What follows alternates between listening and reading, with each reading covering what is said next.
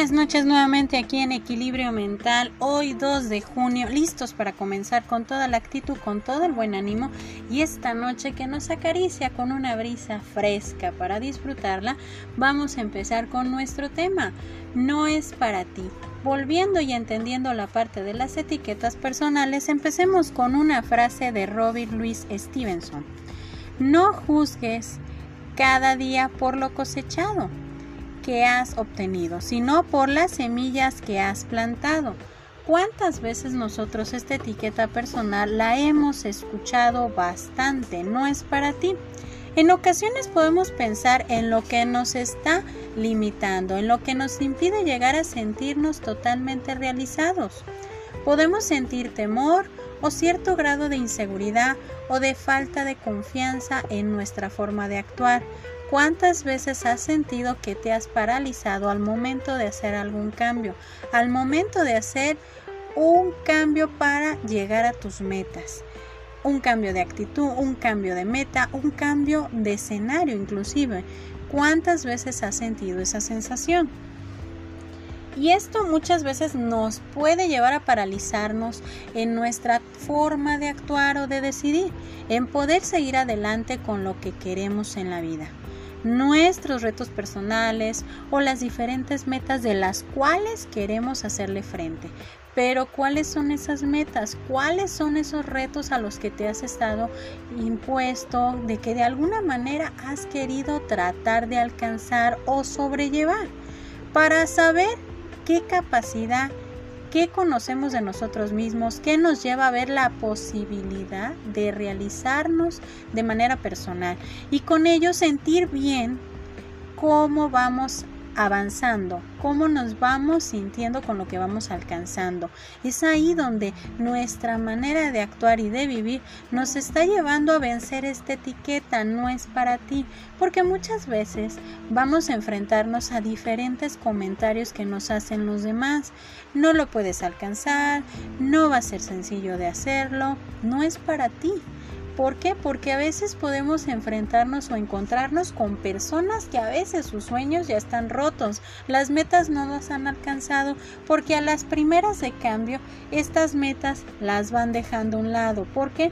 Porque no toleran la parte de enfrentarse a los obstáculos. Pero nosotros hemos aprendido a lo largo del tiempo cómo irle haciendo frente a esos obstáculos, cómo nosotros tenemos que identificarlos para poder sobrellevarlos, pero sobre todo vencerlos. Pero regresemos a las etiquetas personales. ¿Qué es lo que nos van a enseñar en la vida? Estas y cómo podemos identificarlas para saber y hacerles frente hay un elemento que nos puede proyectar a conocer y es la plasticidad y la resiliencia, ya que estos nos rodean y nos dotan del poder cambiar.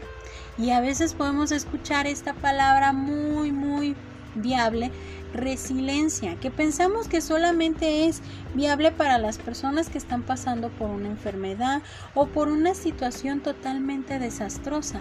También para nosotros que podemos estar enfrentándonos con las etiquetas personales, también la plasticidad y la resiliencia son elementos que nos van a proyectar a conocernos, pero sobre todo a poder cambiar a poder cambiar la relación de la actitud y la forma en cómo nos enfrentamos en los cambios en la vida. Porque muchas veces podemos pensar, es que pues ya no pude alcanzar mi meta, es que estas diferentes etiquetas y es que todos los es que que no nos dejan avanzar, porque son las justificaciones de que a veces no pudimos alcanzar ciertas metas o ciertas cosas porque no podíamos de alguna manera sobrellevar esos obstáculos. Pero como dice esta frase, Creo firmemente que casi todo es cuestión de actitud. No se trata de lo que ocurre, sino de cómo lo afrontas.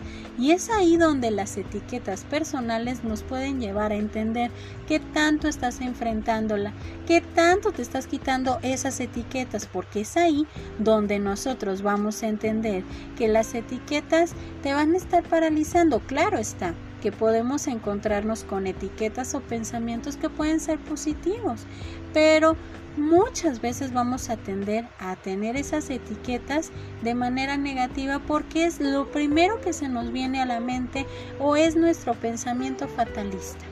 Podemos incluso pensar en todo aquello que no hemos alcanzado por, por las etiquetas o pensamientos rumiantes, que nos llevan a identificar nuestra propia incapacidad de tolerancia o de comprensión de forma personal y volvemos a esos pensamientos rumiantes. ¿Cuántas veces has sorprendido la parte de tu pensamiento en pensar en estas etiquetas? No voy a poder, no es para mí, no cambies, crees poder, no sé si se pueda o me da miedo. Estos pensamientos rumiantes es como una parte de ese círculo donde es tóxico y puedes estar mucho tiempo, pero cuando las empiezas a identificar esas etiquetas y esos pensamientos rumiantes es donde tú tienes que parar, tienes que detener, identificar si son realmente funcionales y si no son funcionales hay que desprenderlas. ¿Por qué? Porque no nos ayudan. Si bien decía Walter Rizzo, las etiquetas que te han colgado, arráncatelas de encima y que no se peguen a tu cerebro. Por eso las etiquetas tenemos que arrancarlas. ¿Por qué? Porque no nos van a ayudar y sí nos van a paralizar en nuestra forma de actuar. Pero recordemos algo importante, las etiquetas son temporales. Parte esencial de nuestros comportamientos dependen de las expectativas propias y no de los de terceros, porque es ahí donde se puede tornar algo complejo, cuando mi actuar o lo que quiero lograr consta de lo que los demás me dicen, que es mejor, tomando en consideración que el único que debe de decidir soy yo mismo. Ahí es donde está la clave. Yo mismo soy el que debe de quitar esas etiquetas, debe de actuar y debe de identificar esos pensamientos rumiantes. ¿Por qué? Porque no nos van a ayudar a avanzar, pero sí nos van a ayudar a paralizar y detener todo nuestro proceso de crecimiento y de estabilidad. El día de hoy, esta noche me voy a despedir con esta frase. No dejes que una piedra en el camino se convierta en algo que te impida avanzar. Entonces, la clave muy sencilla, a decidir y a identificar tú mismo. ¿Para qué? Para seguir creciendo, para de alguna manera ir alcanzando también nuestras metas y nuestro propio crecimiento personal. Yo soy Evangelina Ábalos, esto es Equilibrio Mental, esperando que esta noche la disfrutes y que empecemos a reflexionar y tomar el control de nuestras propias decisiones. Que tengan bonita noche para todos.